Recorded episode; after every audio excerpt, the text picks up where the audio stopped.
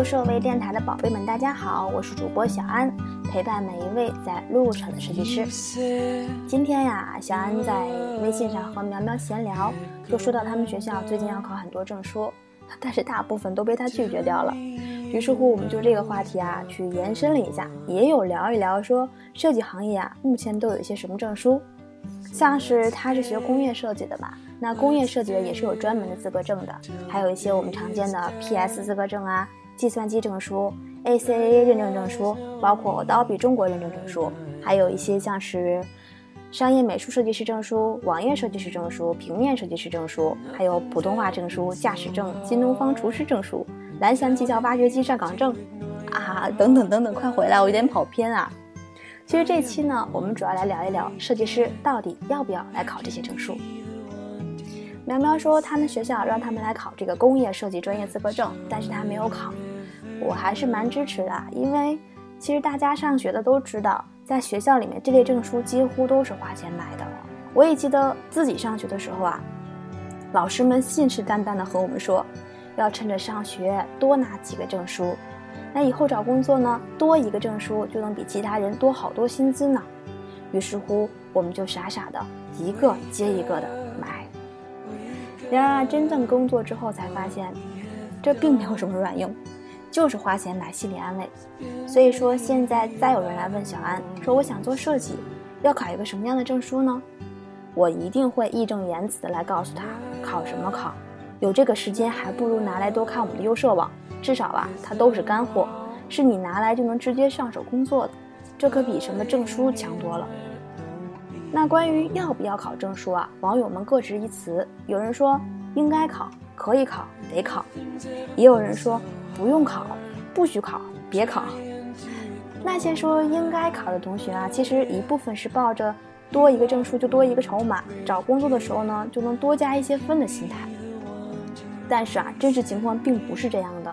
至少在设计这个行业里面，你的产品、你的作品、你的技能才是最重要的。而那些资格证书啊，你是怎么拿到的？其实大家心知肚明。当然这么说也有些片面，因为有人会说我的证书真不是买的，是我自己考下来的。然并卵。Adobe 的考试呢，其实考的大部分都是软件的操作理论题，也都是一些选择题。内容呢，无非就是一些呃软件的操作理论，和设计真的是一点关系都没有，全靠死记硬背。如果说你是在学校考的，考前呢还会给你发一些题。背一背啊，基本就能过的。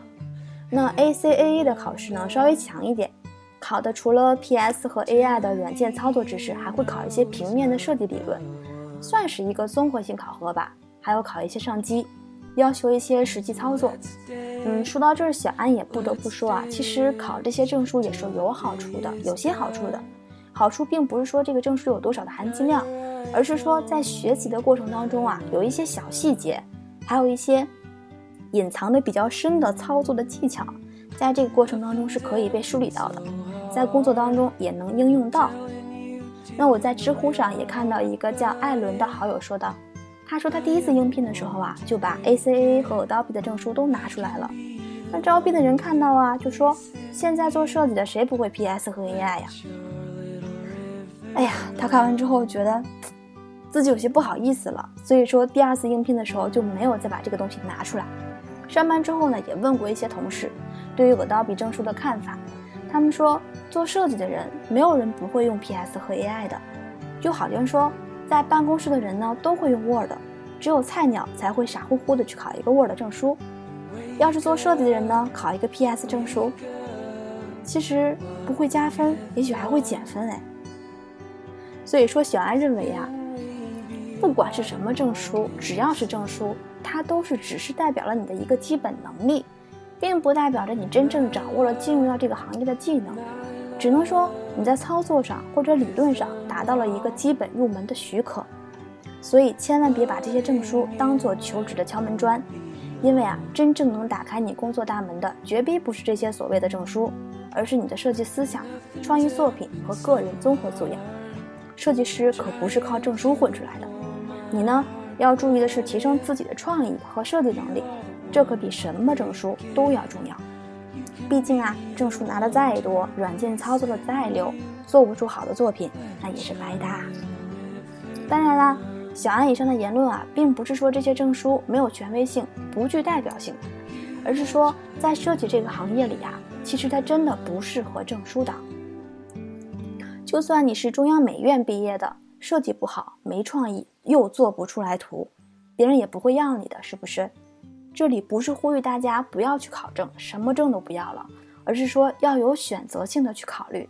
你是为了学东西，正好给自己的学习做一个好的收尾，拿个证书，还是说单纯为了花点钱拿个证，然后好好去找工作呢？前者后者虽然都是取证，但是目的不同，意义也就不同了。相信宝宝不说，大家也应该知道怎么选了吧？你呀，需要做的不是说划了一大堆的证书，而是拿出你的作品，甩他们几条街，用实力来证明自己。不过啊，呃，说到上面这些证书，还真有一些能用上的，比如说什么新东方厨师证书啊、驾驶证啊。其实考个厨师证，还能自己做点好吃的吃，安抚一下我们这颗被产品虐碎的心。尤其啊，这真的是一个利人利己的技能，简直就是屌炸天！还有驾驶证，虽然说小安啊现在连红绿灯都看不太明白，尤其是丁字路口的红绿灯啊，简直就像谜一样。我于是呢，我只能跟着人群走，彻底的放弃了那些红绿灯。但是这并不妨碍我想考驾照的心呐。虽然我看不懂，也买不起我喜欢的卡宴，但是呢，拿到驾驶证以后，我还可以去卖分儿啊，一分二百块钱呢。够宝宝吃两斤上好的牛肉干了，啊，有没有组团报驾校的呀？坐标北京。好啦，关于考证的问题啊，其实我表述的还算清晰。小安是不建议你花这份钱了，这份冤枉钱。有这个钱还可以给自己换套好的设计装备呀，也可以请小安吃个饭喝个汤。有那个时间呀，就到我们的优社多学学习，自己呢也练习一下手稿，涂涂画画一些有意义的小设计。慢慢积攒下来，也是一个不小的收获呢。好啦，这期的电台呢，到这里就又要结束了。感谢大家的收听，也欢迎大家在收听电台的过程当中留言给我，批评的、赞美的，还有吐槽的都可以呀，我会很认真的回复你们的。那节目的最后呢，也送给大家一句我最近很喜欢的话，就是简单的一句话：不要害怕未知。我是小安，这里是优设微电台，始终陪伴在路上的你们，我们再见。